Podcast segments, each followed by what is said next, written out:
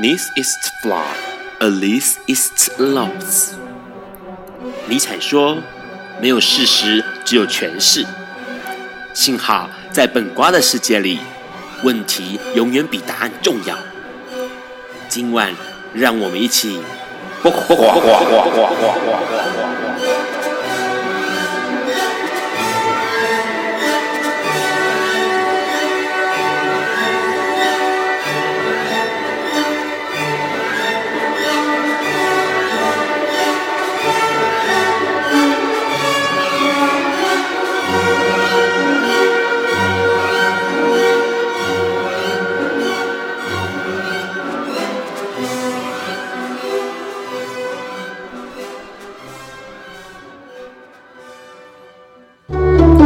大家晚安，今天是每个月第一个礼拜四，现在是晚上九点钟。你所收听到的是播瓜笨瓜秀二点零，我是 Ron。嘿，这个今天的节目啊，哈，要介绍一本书。这本书其实也应该说它呃没有在电影出来之前，好像没有人什么人知道，但是电影出来之后就很多人知道哦。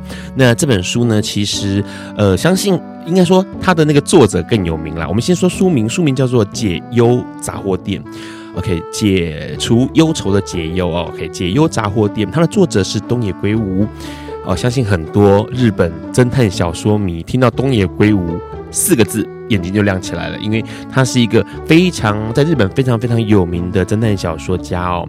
那这本小说的名字叫《解忧杂货店》啊，听起来好像心灵励志的书呢，哈，好像心灵鸡汤一样，怎么那么奇怪呢？我们先来聊这本，呃，先来聊这个作者好了啦。这个作者其实他呃很厉害，他是日本的大阪大阪的人哦。那之前其实都一直在当这个工程师，因为他的科班出身是工程师，然后后来呢，他就以放学后这个作品或获得了第三十一届的江户川乱步赏奖。那之后呢，他他垂就辞职了。辞职之后开始专心写作，然后同时在这个呃一九九九年的时候，以《秘密》这本书呢获得第五十二届的日本推理作家协会赏哦，这个协会奖。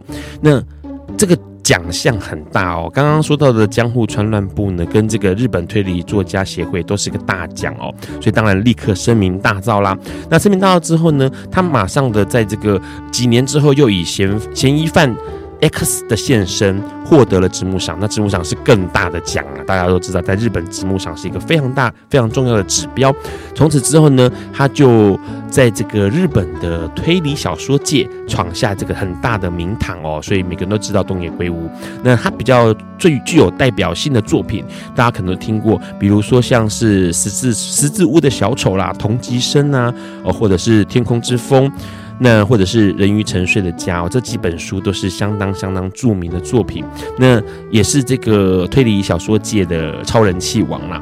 啊，不过呢，他写了一个这个，哎、哦、好像不是推理小说的小说哦，叫做《解忧杂货店》。这个故事啊，其实是，呃，应该说这个小说其实它真的就没有那么的推理，OK。但是问题是，还是被归类到归类到推理小说里头了。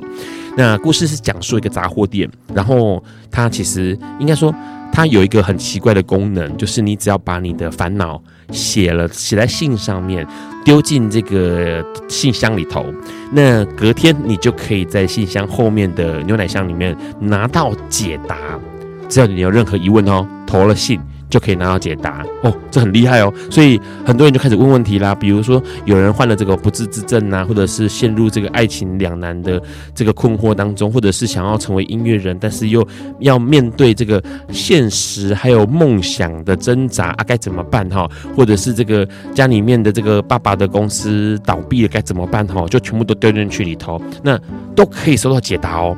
那原因是因为这样子的，因为呢，其实。那个故事一开始是有这个算是呃到处乱跑的小屁孩啦，哦，小屁孩到一个破废的杂货店里面，然后在里面窝一晚上，然后居然捡到了一封信，然后捡到这个信之后呢，就发现原来呃有人在提问呢，把这个心中的疑惑或者是对于人生的痛苦、苦楚、疑难杂症写信来，然后他们就觉得很有趣啊，然后就想说是不是可以给他回信，就回信了。那可是这个信原来是从三十三年前寄过来的。那这群小屁孩在活在现在时代啊，当然就有一些科技啊，或者是网络啊，或者各式各样的知识可以做解答，所以他们就靠着现在的科技回答三十三年前人们的各式各样的疑问。那这个人们的各式各样的疑问，都觉得是杂货店吐出来的真实答案，真的太奇妙了哈。那当然，小说里面呢，诶，呃，应该这样说，小说里面并没有真正的去解释为什么那个信箱可以穿越三十三年，但是。他的确就办到了某些事，什么事呢？办到了让人们觉得，哎，好像有人在倾听我的声音，哎，好像有人在呃试着帮我理解，或者是帮我解答，呃，我心中的疑惑，或者是说呢，呃，串联起了某一些跨时代，OK，跨跨记忆的一些温暖哦。所以，解惑杂货店它变成一个，呃。五段故事，整个小说里面五段故事，它串联在一起，是紧紧密相扣在一起，人物或者是场景紧密相扣在一起，然后但是却给人很温暖的感觉的一本书。同时，很多读者看完之后说啊，看了会哭这样子哦。那当然了，其实对于很多人来说，是不是人生真的有这样的解解忧杂货店可以问问题，或者是说，哎，很像那个哈，我们之前有一阵子也很红的这个。晚上的什么深夜食堂啊，去了之后，老板做了个料理啊，可以解答你心中的困惑，或让你的不愉快获得释放哈啊！日本好像最近都蛮多这样的作品是在聊，或者朝这个方向去想。看来这个世界上真的很多人有各式各样的苦恼，等着自己或者是其他人来帮他找解答，好像就在等一道光啊，那个光可以带领我，或者是带领你，或者是带领大家走到不一样的地方。我们现在听这首歌是今天来宾点给大家的郑宜农带来的光。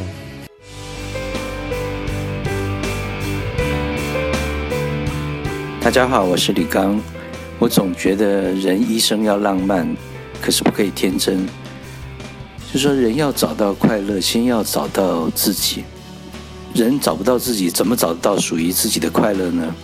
可是找到自己也并不容易，除非有绝对天分的人。很少能在很小的时候就知道自己要什么东西。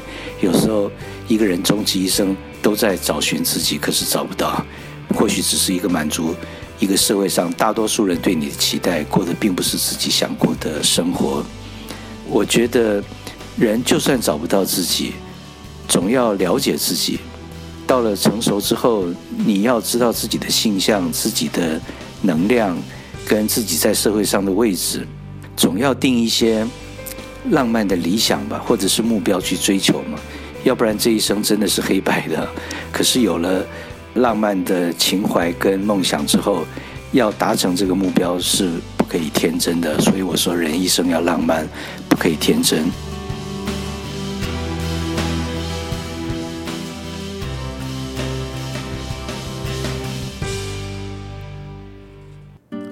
Hello，你现在正在收听的是《不瓜崩瓜秀》二点零。刚刚先听到了郑宜农很好听的一首歌哦，这首歌其实很多人诶，在这个过去我们在做同运的时候，一定可能会听到的歌哦，应该不能说一定了哦，因为有些人可能没有听过，但是它里面的歌词很有意思。他说：“相信我吧，虽然我跟你一样害怕。”但我们可以一起寻找答案。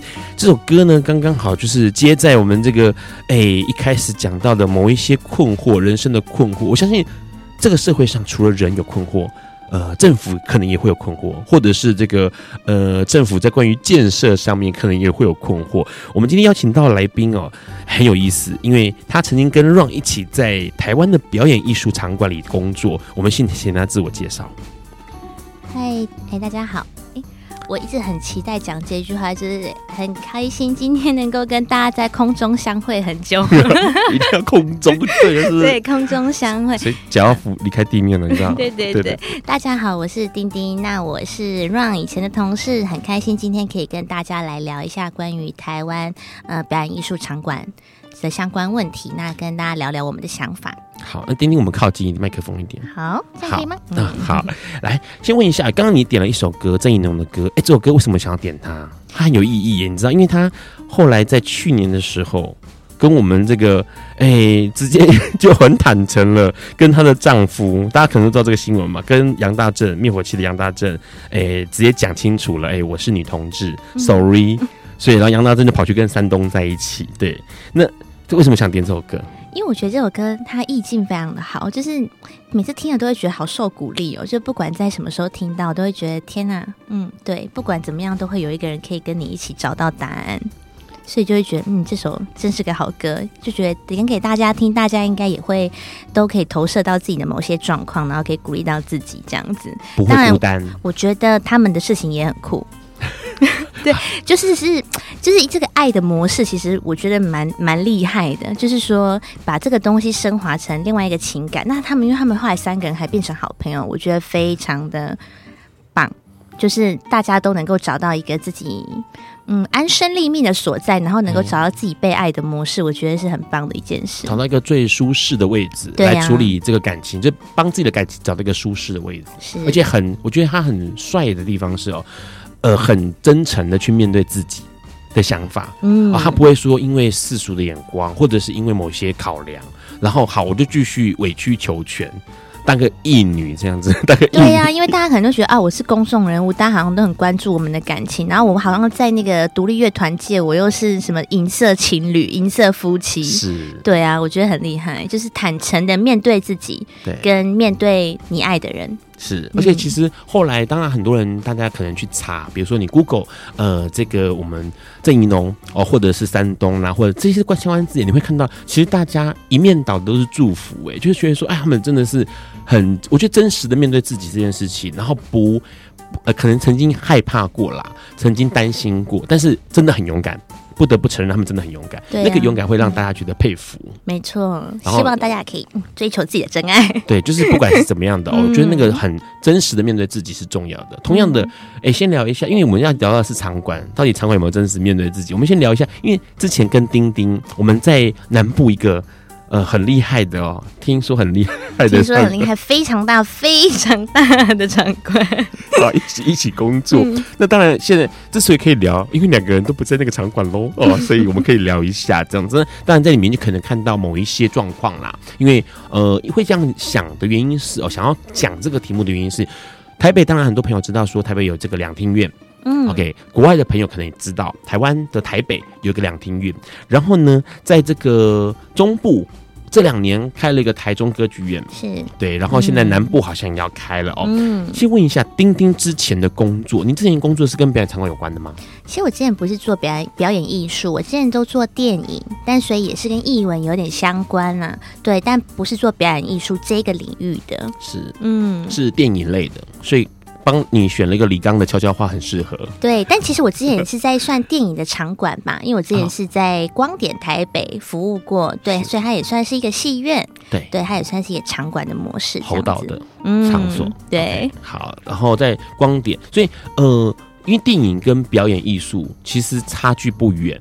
它的形态不一样，但是问题是，其实、嗯、呃，接触的人们是相同，是几乎是类似的。嗯，对我来说，他在台北的圈，就是他他的那个呃，他的消费者，或者是说我们在主打的那些人，其实有一个呃很大一部分是重叠的，就是热爱艺文活动的人。是现在说的文青嘛？哎、欸，对，但是其实，在台北啊，也有一些。因为我们文青都会觉得好像是年轻人，二二十几岁、三十岁，但其实有很多呃艺文电影的爱好者，反而是四五十岁。我就文壮的对。对呀、啊，文壮文哎，对，文艺壮年，没错，文艺壮年，所以其实会蛮特别的。文老，嗯，哎，文老，嗯，老一点的可能比较喜欢一点比较山色型的。那是更老，那叫蚊蝇，银发族蚊蝇，对对对，所以要点蚊香就可以驱除蚊蝇。没有啦，啊，就是蚊蝇，基本上就是基本上，呃，有一些朋友可能你们如果跑过那个呃影展，嗯，就会知道。看过去，大家好像都长同一个类型。对呀、啊，有时候是。你有有观察到那些文青们都什么样装扮吗？嗯，帆布袋基本装备，必须背帆布袋，侧背帆布袋。对，侧背帆布袋，然后可能会穿的比较有点古着。那有的人可能比较喜欢日系，通常比较多这种的。然后戴个圆圆的眼镜，黑框圆眼镜。对呀、啊，有一点，或者是散发着一股书生气息。会头那个发型很奇怪，有没有？就很有特色的发型。有，但也有其实看起来就是比较也蛮像一般人的，就是也不是他们一定就会一定穿着我们想象中的那样的衣服，所以其实也蛮好玩。但是蛮多人还会背相机。哦，对啊，胸口一定要背一个相机。现在不不带相机出门有点落伍，没有啦，就是感觉是没，就算没有要拍，也要带一下，因为现在是全民网美的时代啊。对，因为、嗯、可是手机就可以啦，可是他们就一定会背一个相机，画质比较好，在在胸口。然后其实感那感觉其实蛮有趣的，而且重点是，其实这群人他们会奔相走告，关于艺文的活动，或者是看一些呃我们所谓的艺术片。你自己有没有喜欢的类型的片子啊？艺术片嘛，你接触电影这么久的话，其实我每一种电影都看，因为毕竟我是做行销的嘛。我以前做译文电影也是做行销，那我觉得你要当小编骗骗大家的时候，一定要自己有一些涉猎。那我觉得其实艺术片它并不是大家想象的这么难。我待会想跟大家谈一下，就是大家对于艺术这两个字，好像会觉得它入门很很困难，是对，然后大家都会觉得有点害怕。每次想要说我们做艺术片，他们说啊，你那个应该都没什么人看吧？嗯，对啊。那其实我觉得很多类型的片子，那它里面其实也也不少大明星在演，也不是说它就是都是没有人看过的人，或是嗯没有什么听过的题材。它其实也有一些比较有趣的东西。那我觉得大家也可以就是接触一下，说不定因你会因此爱上。我觉得艺术片后来都是因为我自己个人观察啦，因为呃让也看过。很喜欢看电影，然后之前也在什么前景娱乐、嗯、这些地方服务过。好，反正就是我发现有一些骗子哦，真的是被那个安东尼奥尼害死。就是有些导演呐、啊，然后他们就是你知道那些骗子，很多骗子你会发现艺术片，他们就好像很无聊，好像很沉闷啊，镜头都不会动啊，好像没剧情。然后剧情不知道在干嘛 啊！这是大家对于可能对艺术片的想象，或者是没有接触的时候，就觉得好恐怖哦，以我一定看不懂。嗯，没错，很多人都会说哈，那个镜头好像都没有在动啊，怎么黑白的？现在还有黑白的片子哦。然后就是有一些人说啊，这个我我有点跨博啦。对对呀、啊。然后而且因为台湾拍片的场景呃环环环境又不好，电影环境又不好，会把很多很多的那个呃想象对于电影拍电影的。呃，热情全部一股脑灌注在一部片上面，因为他只拿到这部片的补助，所以呢，你就会发现一个片子里面议题超多，就是台湾的导演想讲的东西很多，对，因为他可能拍完这部片不晓得下一部会不会上，对，对他想要表达很多他自己的想法在里面，对，然后观众就会看完之后就说，我真的看不懂他在干嘛，因为他讲了好多东西哦，然后好像没有一个是我了解的，而且串接不起来。啊，但是国外的片子可能就很多很清楚，待会我们呢要请。丁丁帮我们聊一下哈，讲一两部可以入门的艺术片，好不好？就是旧的也可以，因为很多人也许会有这个好奇，然后好像也不错哦，接触一下也不错。但是大家该该怎么看，该怎么选？等丁丁帮我们介绍啊！这部片现现在要听这首歌，也是一部电影的这个主题曲，叫做《我喜欢上你时的内心活动》，陈綺贞的歌。Hello，你现在在收听的是《不瓜笨瓜秀》二点零。刚刚先听到的一首歌，这个是文青很熟悉的女女歌曲家，女女艺人哦，女歌手，她叫做陈绮贞，陈绮贞。那她的这首歌是我喜欢上你时的内心活动。这首歌是在这个金城武跟周冬雨主演的电影《喜欢你》里头的主题曲哦。刚问了丁丁有没有什么样的艺术片是可以入门的？好，嗯，我觉得最容易入门的，这应该算艺术片。然后我我认为在光点播的就算是艺术片。这样，我其实最喜欢，我觉得比较通俗，大家比较容易进去进入的，应该是呃王家卫的一代宗师。OK，嗯，我非常喜欢那一部片，因为好，我先说哈，大家在里面可以看到非常多的明星，一定非常的感到满意。梁朝伟、章子怡、张震，对，然后他的武打动作，因为其实呃王家卫大家应该都有听过他。蛮多的作品，那还有有的作品，呃，听起来比较难一点，例如什么，诶，二零四六是这种的，就是大家可能会觉得啊，好像比较困难一点。那我觉得一代宗师，因为他讲的是呃武学，呃武学大师他的呃心路历程，或者是说他有点恋爱的成分在里面。那我觉得他是一个非常容易进入的，然后他的场面的调度非常的华丽，然后武打动作非常的唯美，他那个雨滴落在那个。地上那个滴下去，你都会觉得天哪，那个时空应该要暂停了。是，对。那我觉得一代宗师蛮容易进入，大家可以看一下这个片子，应该是不会睡着啦。他用一个艺术片的手法来处理呃武侠片。对，没错，okay, 嗯，它相对于侯孝贤导演，呃，前一阵子的《刺客聂隐娘》，可能就是比较容易进入的，就是呃，所谓武学的艺术片。是。对，那其实我自己也很推荐，如果呃有一点比较喜欢社运背景的朋友，可以看呃侯孝贤导演的《悲情城市》。哦。那《悲情城市》它不止有名在呃，他把九份拍得非常的美，那他也讲了当时二二八事件一些白色恐怖，他用一家人呃的故事，那其实看起来好像是很很稀松平常一家人的故事，但他其实背后有非常多那时候社会背景，然后一些白色恐怖，一些政权下压迫。那我觉得他呃，第一他有美景，可能不会这么无聊。那呃，他其实也是大家蛮嗯、呃、为人称道的一个艺术片里面的算是经典。是，所以大家也这个片在新浪潮嘛，嗯、算是新浪潮的时候的片子，嗯、算是一个很重要的台湾的。呃，台湾导演的分裂分裂点哦，就是在那个时候到达一个高峰。没错，台湾的导演的自觉。嗯、对呀、啊，那他当时也获得威尼斯影展金狮奖，算是很高的荣誉。那侯侯孝贤导演也是我们台湾导演，就算是呃非常前辈，然后非常大师级的人物。大家可以看一下他的作品，其实都还不错。那因为他在台湾拍，所以其实也会蛮有感觉的。九份大家可能也都去过。嗯、那他其实像很多呃日本人。他们非常爱九份，就是因为看了侯导的《悲情城市》，所以我觉得台湾人一定也要看一下。对但那个大家不要在假日人挤人去。九份这样，因为侯导其实曾经有说，就是很后悔害拍那九份挤太多人，有点失去它原本的味道。那大家可以呃在平日去观光一下。是之前让有曾经在九份红起来，嗯、就是在悲情城市之前去过九份，嗯、很漂亮，很就是那个以前矿场的村落的呃凋零后的样子。嗯，可是因为侯导的片子成功，然后大家可能还记得一个蓝山咖啡在那里拍的广告，嗯、然后就红起来，那个地方就瞬间挤满了人。人啊，现在变得是大家不太敢去的地方。好，刚刚丁丁讲完了电影，赶快来讲这个表演哦。自己喜欢看表演吗？我还蛮喜欢看表演的，但其实我觉得也要看类型呐、啊，因为我觉得其实艺术的类型非常多。那大家就是像刚刚提到艺术片，有的人会觉得某些片型很无聊，那当然也有些人会觉得某些表演艺术看不懂。是，像我个人对于现代舞就有一点进入困难了。对对，但其实戏剧啊，或者是音乐啊，我都蛮喜欢的。嗯，尤其是像歌剧这种，其实蛮特别，它结合很多艺术的形式，它又有戏剧又有歌唱的元素在里面，那其实会蛮容易。进入的，如果是以歌剧的形式或戏剧的形式，很推荐大家先以这种形式进入剧场，才不会感觉害怕。而且传呃经典一点的歌剧，其实都已经是好几轮哦，演过好几轮的。那说实在话，网络上面可能看到旧版本或者是其他人的版本，然后歌剧像刚刚丁丁提到的歌剧，有唱歌的，嗯，有乐团。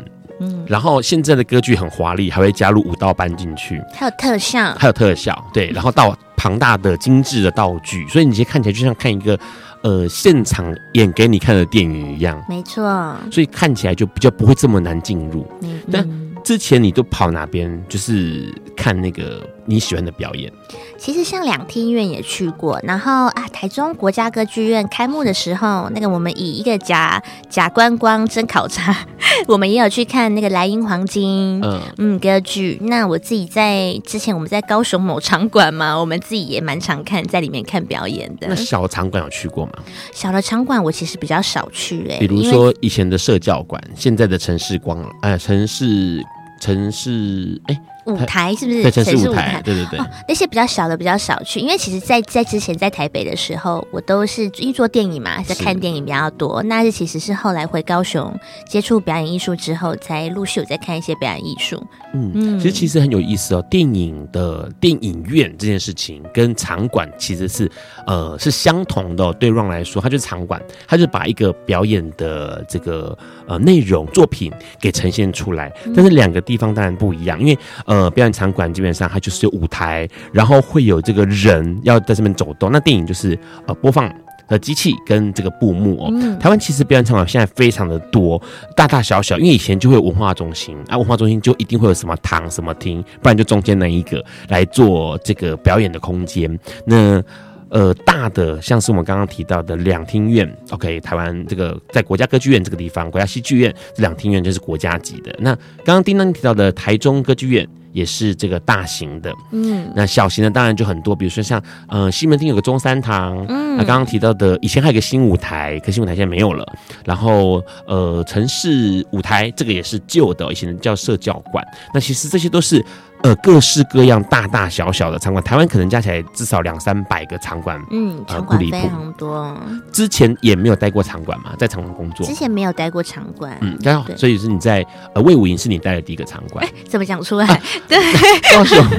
好了，魏武营就魏武营嘛，反正他就迟早开幕嘛。卫武营是我待过的第一个场馆。是、嗯、你呃这样说，你去过？我们先去讲你去过的场馆。呃，两厅院，台北的这个歌剧呃国家戏剧院跟国家音乐厅，你去过的是两个厅都去过吗？啊、我去过戏剧院。戏剧院，那、嗯啊、你觉得怎么样？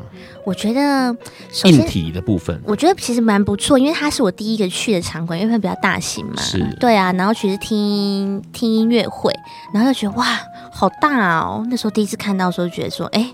因为你知道以前小时候只有看过学校礼堂，有没有没有进去过大型的表演场馆的时候，会觉得，因为它其实也蛮古色古香的嘛，从它外面走进去到里面，对啊，会觉得它很壮观，应该怎么说？对啊。然后接下来再到国国家歌剧院的时候，我觉得它稍微比较可惜一点点，因为它在嗯，因为它在呃市中心，所以它的占地并不是这么大，所以它其实进去之后，它的那个坐席比较陡啦，你都很想哦，这个如果滚下去的话，应该可以直接下到一楼这样。但是它的先说台湾呃台北的国家戏剧院跟这个国家音乐厅哦，嗯、它其实很有意思，因为它其实很久了，嗯，它是这个在党国时期就有的建筑物，所以它就维持了那个党国时期有的建筑的特色嘛，宫廷式的、宫殿式的飞檐呐、啊，然后。呃，这个琉璃砖瓦的，非常非常的像庙殿一样、嗯、啊，盛大隆重。所以它其实里面的呃服务，或者是里面给人的感觉，就是很端庄的，嗯，很古典端庄，一个大姐的感觉，对，大姐的感觉。嗯、然后里面的座椅当然就是那个红绒椅，很多朋友可能去过，然后就是红绒椅，嗯、里面是金色吊灯，就是红色、金色啦。OK，就是这样讲，好、就是那个传统我们最喜欢的两种颜色嘛，哦、嗯，然后里面是舒适的，你知道。让很长很长跑，在台北的时候很长跑国家歌剧呃国家戏剧院，嗯、然后呢，我每次很喜欢带那个没有去过的朋友去，然后他们进去之后的反应就会是哇，我可以拍照吗？哇，你帮我拍照，辉煌是是？对，因为大家没有看过说怎么空间这么就是感觉起来很华丽。我刚想说这个建筑物快要三十年喽，嗯，因为它到今年是三十年嘛，他说哇。天呐，就觉得那种是很惊人的的的空间感哦。嗯，然后重点是那个多数的人在看完之后就会跟我讲说啊，对不起，Ron，我刚刚睡着了。为什么呢？不是因为剧无聊，而是因为空调很舒服。真的，我觉得有时候会这样，就是你知道，有时候有点累，下了班，然后坐在舒服的椅子上，然后这冷气徐来。对，而且它的冷气很特殊，是 他们永远都控制在二十五跟二十六度，然后冷气出风口是在你的脚边，嗯，所以你永远不会觉得太冷，太冷，而是觉得舒适的凉，所以多半的人都没有办法抵挡睡意。对，那当然，这个国家音乐厅、国家戏剧院它的结构不太一样哦，因为它的舞台需要的情况也不一样，然后它的吊灯也不一样，像你在戏剧院看。看到，所以它的那个灯是比较垂下来的，嗯、呃，比较上去的。可是音乐厅的灯就比较下来，因为音乐厅不需要看到这么多的背啊。然后当然音乐厅会有管风琴的位置，大型管风琴的位置。然后刚刚也提到了台中歌剧院，台中歌剧院 Ron 也去过一次，去那次吓坏了。怎么说啊？好，怎么说？待会我们来聊一下台中歌剧院怎么让 Run 吓坏了。好，我们先听这首歌。这首歌呢是丁丁要点给大家的，哦，魏如萱跟马迪点的这个唱的歌曲，叫做《星期三或礼拜三》。Hello，你现在正在收听的是《播瓜本瓜秀》二点零。刚刚先听到了一首歌，是这个，哎，娃娃哦，他的坏的昵称叫娃娃魏如萱，跟马迪一起合唱的《星期三或礼拜三》哦。这首歌其实很有意思，因为呃，作词的人其实那时候想要玩一个游戏啦，就想说，哎，因为之前这个魏如萱在台北演唱会上面曾经写过的一个字词一段话哦，就写到说星期三适合遗忘。呃，部分的悲伤，然后像星期三的话，也适合这个做决定。那星期三适合爱上一个人啊、但是对于这个李错雄作词人来说，他说如果礼拜三啊，星期三星期三喜欢上礼拜三，会是什么样一个情况？因为这两个日子应该是同时发生的。好，我们刚刚先提到了这个呃，台北的两厅院哦，国家戏剧院跟国家音乐厅。那台中有台中歌剧院。然后刚刚 Ron 说去台中歌剧院的经验很害怕，很吓人。Ron 去的那一次还有上新闻，就是呃，他们有开幕的这个算是大计划，每年一档华格纳歌剧。所以那时候你看的是《莱茵河畔》的这个第一部，那 Ron 去看了第二部，也就是《女武神》。呃，二零一七年的时候刚演完哦。那那时候去看的时候，因为人很多，所以呢，然后他的他的剧很长，五个小时，所以他就安排了大家有用餐时间。当然事先就很贴心的准备了餐点，让大家可以点餐。然后呢，到演出中场要休息吃饭的时候，他就大家拿拿了食物，然后就。只能坐在红色塑胶椅上面，然后因为人太多了，然后他们也不知道该怎么去处理这件事情，于是就放了满满的红色塑胶椅。那时候让很早就下来，一下楼就发现怎么一楼大厅全部都摆满红色的塑胶椅，很惊人哦，非常惊人。然后壮观，对，然后让就离开那个现场，然后去外面抽根烟回来的时候，发现那个红色塑胶椅上面住满了人。就更可怕，因为每个人都拿着，所以然后因为你没有桌子，所以你吃饭就必须要拿在手上，一个人拿一个盒饭或拿面包这样啃。然后你知道很多人去那个地方，因为对于 Ron 来说，Ron 觉得这样蛮不妥的原因是，很多人其实去歌剧院或者去戏剧院或音乐厅，可能是他们人生唯一一次或者是第一次的体验。嗯，那对他来说这件事情是呃神圣的。以前在呃应该说像现在还是一样，两厅院是不能穿拖鞋进去的。短裤也不可以。嗯、OK，那当然，后来后来越来宽那个严规服装规定越来越放松。可是其实对很多人来说，进去里面欣赏一个演出，你可以保持的轻松的态度没有错。可是你可能要让自己感觉起来是来一个诶、欸、正式的表演艺术活动。所以你很多人穿的是西装。然后女生可能穿的漂漂亮亮的，嗯、然后坐在红色塑料椅上面。然后最好笑、最让我让我觉得那诧异的是，他们提供了一个厂商是有卖圆形的便当盒。嗯，但是问题是这个便当盒的大小其实跟他们的垃圾桶 size 是不符合的。所以呢，，Ron 就看到非常多人拿着那个圆形便当盒，空的便当盒吃完的，到处奔走问说：“请问这个要放哪里？”因为投不进那个垃圾桶里头，会卡住。啊、了解。就那时候，Ron 就觉得说：“天哪！”可是相较之下，因为 Ron 其实那时候还发生一个状况是，Ron 就问他说：“请问一下，这个地方如果我要抽烟，我要去哪里？”嗯，他们的前台服务人员居然就是一副那个表情，就是用傻眼猫咪看着我，然后那个反应就是：“哦，原来看表演的人会抽烟哦。”我不知道，他就回答我：“我不知道。”然后我就愣住了，因为你不能够。回答我不知道，对，我不知道。应该说啊，你等我一下，我我稍微问一下，至少要这样说。对，或者是你你不知道，你可能刚刚想说，你可以去一楼询问，嗯、因为一楼当然就有更多的前台人员在在一楼嘛。嗯、对，可是他就这样回答 wrong。然后重点是，其实台中歌剧呃台中歌剧院的椅子很惊人的是，他的椅子坐起来跟台台北完全不一样。它很细，然后很窄，然后膝盖会顶到前面的椅背，然后很陡，二楼很陡，非常陡。对，哦，让座四楼一样很陡，就它整个都是陡的。你就会觉得说，哦，如果从这楼梯滚下去，我会直接飞到一楼，对，直接飞上舞台。对，那这其实是呃台北跟台中的那。高雄的呢？高雄也要有一个大场馆要产生了。对啊，我们刚刚就不小心透露出我们那个高雄场馆的名字。对，它其实呃，我想它可能之后不久之后就会跟世人见面了，这样子。对，那其实我们之前也有进去里面看过，里面真的也非常的美。所以其实因为里面有四个厅，那其实四个厅都有它自己的特色。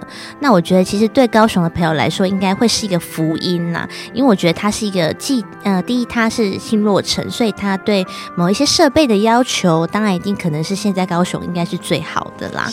对，那里面也非常的漂亮，相信大家去应该也会有那个刚让朋友第一次去那个国家戏剧院进去，也会想说，哦，我可以拍照吗？的感觉。嗯，不太一样的是，呃，高雄的这个场馆，它没有像台北这样的金碧辉煌。台北的真的用金碧辉煌，就是红色、金色，然后中间是水晶吊灯。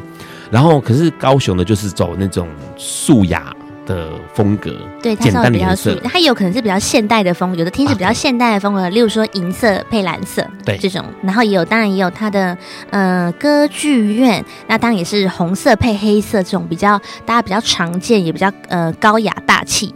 嗯的配色，那它也有像音乐厅，它可能就是原木的颜色，会让大家在里面也非常的舒服，不会太过抢眼这样子。可是刚刚听到丁丁说有四个厅院哦，嗯，一共有四个厅院，所以这样加起来，它的人数，比如说假设今天礼拜六晚上，OK，礼拜六晚上是很多，对吧节目都会在礼拜六晚上演出。它同时可能就可以容纳多少人？嗯，它室内的座位，如果那诶，算我离职了一小阵子，希望我数据没有落差太大。对它，嗯，它一共全部四个厅加起来大概有七千个位置。对对，那它还有一个第五诶第五剧场吧，它是户外的一个露天的座位，那它那就可以容纳更多人了。好，嗯，户外不算。只算室内就七千多人，呃，两厅院，台北的这个国家戏剧院、可嘉歌歌剧院、戏剧院，啊，台北戏剧院，然后这个音乐厅也各各就是两千人上下，嗯、所以加起来也不过四千人。台中当然就是有一个，啊，它就是台中歌剧院，它也大概就是两千人左右。所以换句话说，其实高雄这个场馆的容纳人数最多。对啊，它也是最庞大的，没错。所以刚刚其实也先聊到了这个场馆它的优点，漂漂亮亮，新的啊、哦，很新，因为年代比较近，所以它的科技或者是功法更进步。那当然，它一定有它的缺点在。丁丁发现它的缺点是什么？我觉得它的缺点就是太多，就是太多座位。应该是说，我觉得对高雄的民众来说是一种挑战啦，或者是说对高雄的艺，呃，在呃卫武营工作的同仁来说，应该都会是一个蛮大的。肩膀有点重重的哈，因为一开一开的话，可能就有七千个座位。那在高雄看艺文表演的风气有没有这么盛行到足够？呃，你要说办满也要有三千五百个座位喽。对，嗯，对，我觉得那那是一个挑战啦，就是对呃高雄在魏武营工作的伙伴们，或者是说，嗯、呃，不管是不是高雄，例如说其他的表演团队到高雄来表演的时候。它的票房，因为我觉得票房一定是支撑艺术继续发展一个很重要的指标嘛。对，那我觉得它会有一点点压力啊。嗯，是一点点吗？很庞大，因为应该这样说，比较有趣的是，因为。让之前在进这个场馆工作之前，呃，在为在云门舞集，相信很多听众朋友都知道哦。那云门舞集它是个团队，它是个表演团队，嗯、然后负责产生出作品来，然后把这个作品拿到合适的场馆去呃上演，就跟电影一样哦。电影拍完了之后，我拿着片子，然后看看哪一个电影院愿意播放这样子哦。嗯、那当然票房。回收哦，这件事情就成了团队很重要的一个呃，预先要先想好的事情了。比如说这个场馆，它就是一个厅就要坐两千五百人啊，我有没有办法今天晚上演一场坐满两千五百人，或者是只能坐一半？这会影响到我之后呃的营收，那这个营收也会影响到我之后的制作。嗯，好，然后呢，重点是。让当初要进这个场馆之前，就赫然发现这个场馆居然没有小厅的小庭院。呃，应该这样说，台北的两厅院它有实验剧场，小小的，非常小，大概只能容纳两百人吧。对，它很小，然后它很就是实验性质的实验剧场。然后呢，音乐厅有排练室，所以它也是一个有一个算是小型的展演空间。可是，呃，高雄这一个是完全没有。那这个很可怕，就变成是我。假设有在地的剧团，或者在地的这个呃戏曲团，高雄南部很多的戏曲团，那他想要尝试试试看我这个作品成不成熟，是不是可行？我需要个场地嘛？嗯，那我这个场地重点是我要，我只是试试看，我不能够拿那个两千五百座位的场地来试试看。对呀，那怎么办？哎，场租是固定的，对不对？那两千五百席的呃场租。一定比两百席的要贵很多倍，没错。那、啊、我怎么负担啊？我是小剧团呢。对啊，所以我觉得这就是我们刚刚提到，就是诶 魏武营的困难所在啦。但当然，嗯嗯、呃，也有在演绎，就是例如说开一些排练室的空间，看是不是它可以做成一个比较像。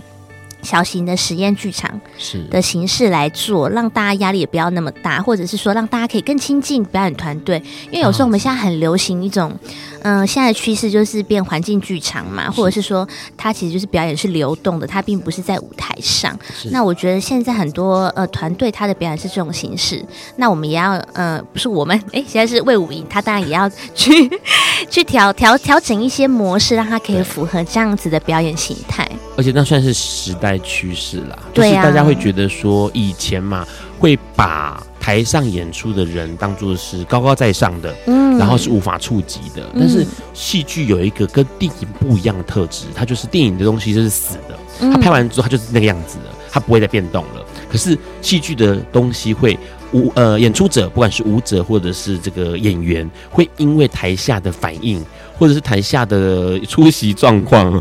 而可能或多或少的影响到，对啊，会有点即兴的表演，就会变得很不一样。对，对，然后有些可能他的在这个作品设计上面跟群众的互动更多，嗯，那他可能就需要那样的空间，就像刚刚丁丁说的，很靠近群众的空间，啊，而不是在一个舞台上面的空间。嗯。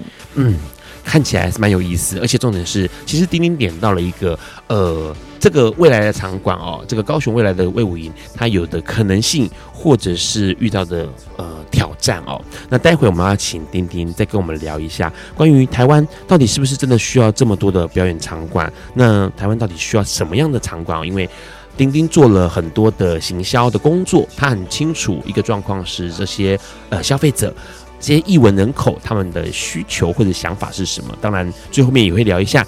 表演到底是不是真的就这么需要参观？我们先听这首歌。这首歌之前笨瓜秀有放过，这个老烟枪二人组啊，跟这个我们酷玩乐团的一首非常好听的歌曲。大家好，我是高华丽，我是一位剧场演员。当剧场演员这么多年，让我体验到最深的一件事情就是，每个人都是一段很精彩的故事。所以千万不要轻易的看清跟否定自己。希望大家都可以勇敢的做自己，知道自己的目标，然后一步一步的前进。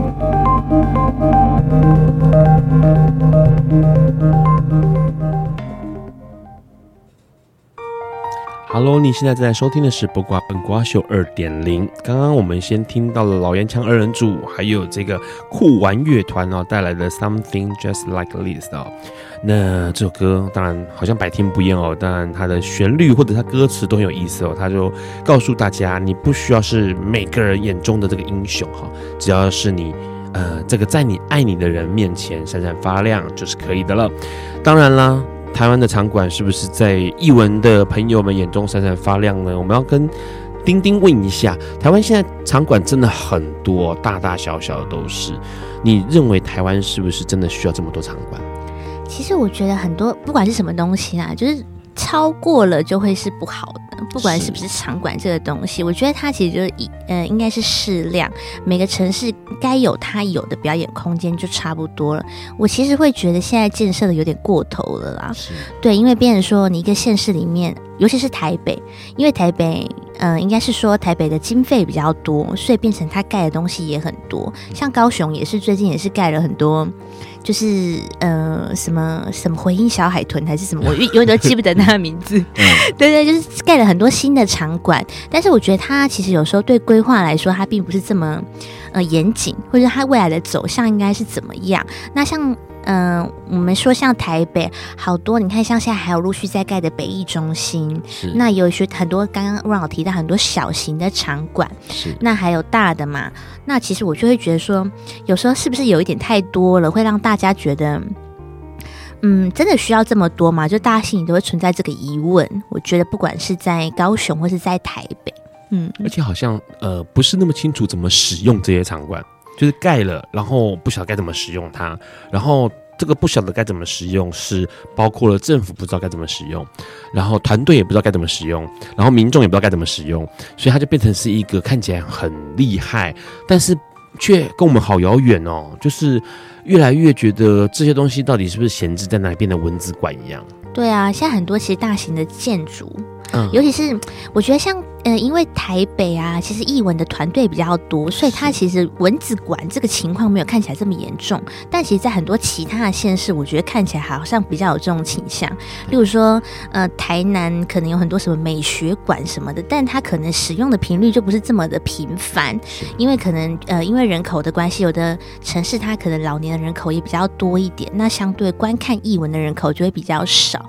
那我觉得台湾其实真的不需要这么多译文的场馆，或者是。说，在他新建之前，他应该有一个明确的规划，就是它跟其他的场馆有什么不一样。嗯、那未来的节目是不是在呃某一些的领域上，可能他要着重某个方向去发展？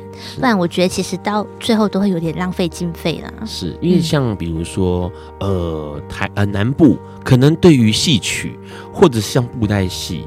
比较感兴趣，嗯，那人口比较多，是不是就应该要换一个想法，而不是去盖一个呃 for 歌剧或者是 for 现代舞的场地，而是可能去开发出更多的、更多更适合这个戏曲，包括歌仔戏啦，哦，或者是这个，尤其像昆曲啦，或者是国剧啦的表演空间，那或者是像布袋戏的表演空间，因为毕竟这样的团队是多的，然后这样的呃消费人口也是多的。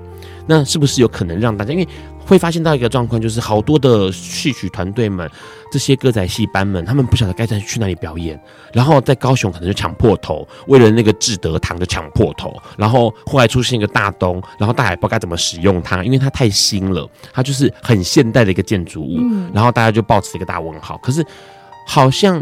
歌仔戏的看戏的场地，应该会是像以前我们熟悉的，可能更老一辈的朋友们会熟悉的，呃，在户外的，然后是露呃，不能说露天，它可能是半露天，它当然盖成场馆就不应该是完全露天，可是它是不是应该是那样的格局，而不是现在的那样的格局？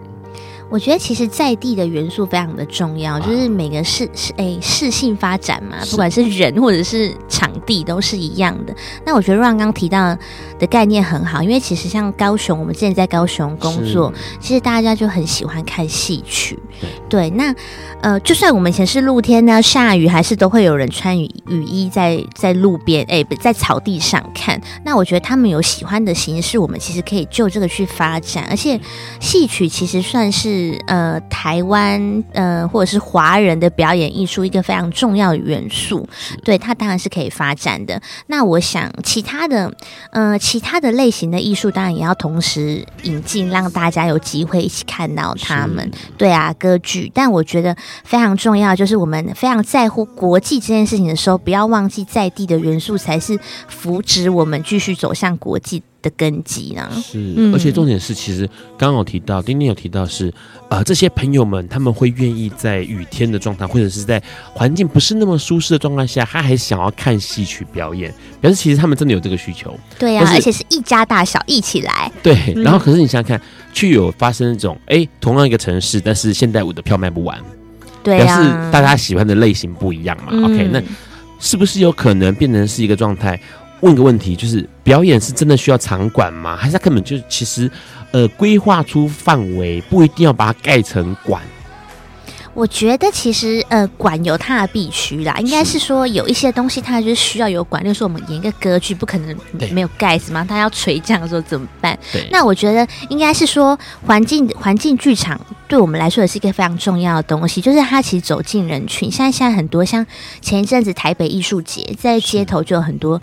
呃，环境剧场其实可以让很多没有接触过表演艺术的人说：“哎，他们在干嘛？”产生一种好奇。我觉得其实剧场要能够走进人群，但它也要同时能够吸引人群走向剧场。这是这是双向的，对对，就是它既要有一些形式是可以亲近民众，那它也要有一些嗯比较华丽，或者是说它可能有一些设备的需求，或者是说天气不好的时候，真的下大雷雨的时候，我们还是需要有一个有顶的场馆，让大家可以安心的在里面看表演。是，所以变得是，其实这样丁丁说起来就是，呃，场馆它虽然现在太多，那太多感觉起来是同质性的太多，对，同质性太多，同质性的场馆太多，嗯、然后以至于变成说，其实，在那个剧团或者是呃剧场们的艺术工作者们，其实有很多的类型，它会变得没有办法呃入驻到这些。同质性那么高的场馆里头，对啊，而且大家就变成像抢节目，我觉得这样子不是一个太好的状况，对啊的状况。对，而且其实观众有需求嘛，刚好听到，然后同时表演团体也有被看的需求。票房的需求，那场馆当然也自有营运的需求。那怎么样让这个地方，呃，三方都能够赢的这个局面，其实是个大灾问哦。但是说实在话，目前来说，台湾的场馆、大型场馆或者是这种呃不知道该如何使用场馆，似乎真的是有点多。没错。那是不是有可能让更多人去思考这个问题？当然呢。能够进场馆去看表演是非常非常重要的，因为这件事情其实可以帮助更多的这个表演者，让我们知道说去发展下一个新的作品，回馈给更多更好的呃文化层面或者是艺术层面。嗯，今天很高兴能够邀请丁丁来跟我们分享有关这个台湾的场馆，还有台湾的表演艺术。当然，刚刚也听到了不少有关电影的事情，下次也许可以再找丁丁来讲电影的部分。谢谢丁丁喽。谢谢大家，好，大家晚安，拜拜。大家晚安。